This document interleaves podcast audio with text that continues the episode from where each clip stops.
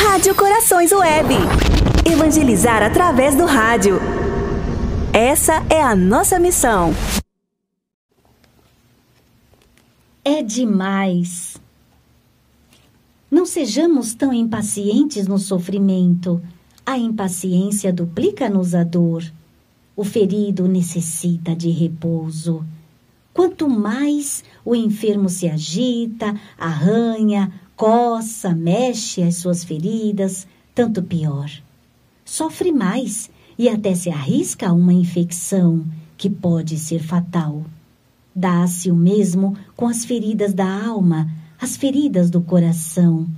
Quando elas aparecem, vamos logo ao médico divino e ele, tão misericordioso, há de pensá-las carinhosamente, derramando sobre as mesmas o bálsamo suavíssimo do seu amor. Vinde a mim, diz-nos ele, eu vos aliviarei. Jesus, tão bom, ouve toda queixa, cura todas as feridas do coração. Na ordem da graça, porém, como na da natureza, o processo de cura, se bem que seguro, é lento. Por que tanta impaciência? O remédio queima, arde, mas é eficaz. Os doentes irascíveis e impacientes arrancam o curativo e metem na ferida as unhas venenosas. É perigoso.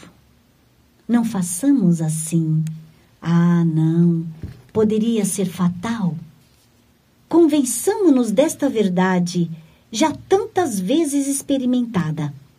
A impaciência agrava o sofrimento, rouba-nos o mérito da cruz torna-a mais pesada e insuportável.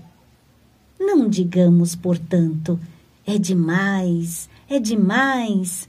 Santa Teresinha dizia o contrário. Ainda mais, ainda mais, Senhor.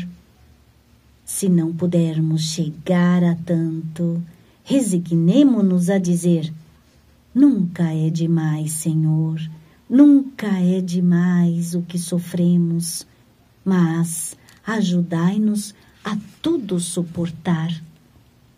Monsenhor Ascânio Brandão, do livro O Breviário da Confiança.